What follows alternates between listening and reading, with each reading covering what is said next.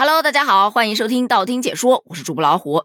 今天国家统计局公布了一组数据：二零二二年年末，全国人口有十四亿一千一百七十五万人，全年的出生人口有九百五十六万人，死亡人口为一千零四十一万人。也就是说，咱们全国的人口比上年末的时候减少了八十五万人。据统计。这是我国人口自一九六二年，也就是约六十一年以来首次出现人口负增长，而这组数据也引发了大家的关注。有人就问呢，那这人口负增长对于我们有什么影响呢？专家就表示，人口负增长啊，对整个经济社会的发展是有影响的。不过这个事儿还是要看阶段性的。比方说，今年出现这样的情况，是由于长期的低生育率和少子化的结果，它是符合人口学发展的规律的。而目前，我们国家已经出台了很多的政策，正在积极的提高生育率。而说到我国出生人口下降的因素，咱们小伙伴给出来的原因都是没钱、太累、不想生，嗯，十分的接地气。但是专家考虑的还是比较深的，他们给出来的原因主要有三点：第一个就是育龄妇女她的规模在下降，这个可以理解，毕竟总人口数都下降了，女人的数量它能不下降吗？而且根据数据显示。男性人口有七亿两千两百零六万，女性人口只有六亿八千九百六十九万，也就是说，男性比女性多了三千二百三十七万人。所以很多小伙伴也感叹，这以后光棍节呀，可就热闹啦。放过这群光棍吧，咱们接着聊。第二个观点就是，年轻人的婚育观念显著发生了变化，生育意愿持续走低，育龄妇女平均计划生育子女的数量逐年递减。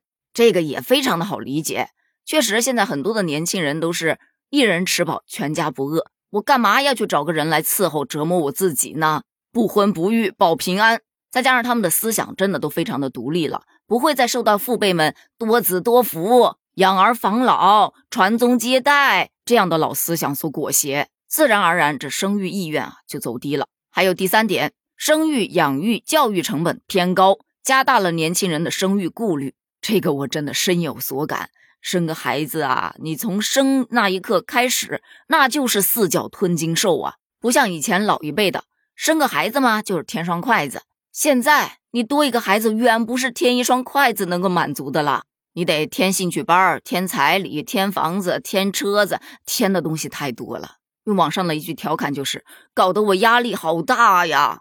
而说到压力大，我今天看了一个普通人分享的他的心路历程。我突然觉得感触颇深。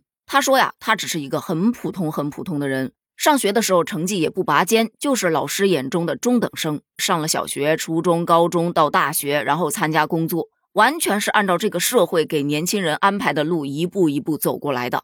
进入社会之后，找了一份普普通通的工作，拿着普普通通的薪水，连家境也是普普通通的。可是要成家、要生孩子，你首先得有个家呀。不说买个多好的房子吧，一个普普通通的房子总要有吧。可是买不起，而要越过房价的这道门槛，就只能够按照大部分人的模式，父母帮忙付首付，自己来还贷款。这工作第一年，职场还没整明白，先背上了三十多年的贷款，每个月已经有了固定的支出。有了房子，要去找女朋友追，要花钱吧。日常约会、吃饭、看个电影，过节的时候要送礼物，这也是一笔开支。到了谈婚论嫁的地步，你又得考虑彩礼。就算命好，找了一个通情达理、善解人意的女方，什么都不要，但结婚入住新房不得装修啊，不得买家电呢？这一笔又得东拼西凑。而说到生孩子，两个普通人的普普通通的工资，他也只能满足还贷和日常的生活。如果遇上父母身体不好，不能帮忙带孩子的，女方就很有可能一定时间内没有办法去工作，家庭的收入减少，但是开销变大了。那这孩子一落地，你就不说什么让他赢在起跑线，你就让他普普通通的成长，这又是一笔深不见底的钱呐。而这个时候，父母年纪大了，处在疾病的高发期，一个家庭要是中一个，那家里就是鸡飞狗跳；如果中两个，真的想都不敢想。而他的疑问就在这里，在同龄人里面，他好歹也混了个中等水平，就是一个普通人，普普通通的生活，他也不知道到底是谁的问题，到底哪个地方出了问题。怎么就觉得那么累呢？稍微代入了一下之后，真的有感同身受啊！所以这些年才会有这么多人都在谈房价能不能降一降啊？天价彩礼能不能合理一点呢？能不能给孩子们减减负啊？物价能不能涨得慢一点？工资能不能涨得快一点？通勤压力能不能降一降？医疗保障能不能升一升？这些呼唤的声音，真的隔一段时间就会出来一下。但目前呢，似乎还没有什么成效。不过，有很多的专家对于提升生育率提了很多的建议，有特别无理的，比方说惩罚那些不生孩子的人。当然，这个必然会遭到群嘲。但也有一些比较合理的。比方说，用真金白银来支持生育，有很多地方都开始对市民发放育儿补贴。虽说这钱可能发的并不是太多吧，但多少也能缓解一点压力嘛。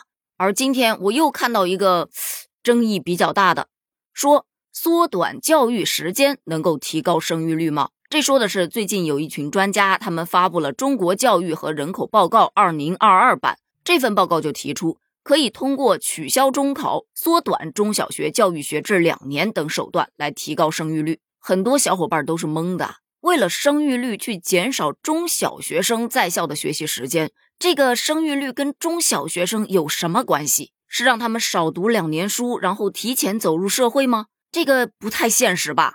你就不考虑别的因素，单纯的用教育去换生育率，这也不是一笔划算的买卖吧？所以这结果呀，就可想而知。专家的建议又被大家怒喷了。好了，咱们今天的话题就聊到这儿了。那么，我想问一下，你觉得我国出生人口下降还有什么原因呢？欢迎在评论区留言哦。评论区见，拜拜。